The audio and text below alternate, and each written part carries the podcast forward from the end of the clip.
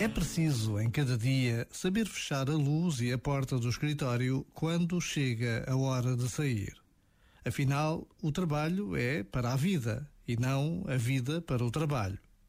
Às vezes, é verdade, não temos alternativa, mas outras vezes é o excesso de ambição que nos torna escravos do trabalho. Este momento está disponível em podcast no site e na app.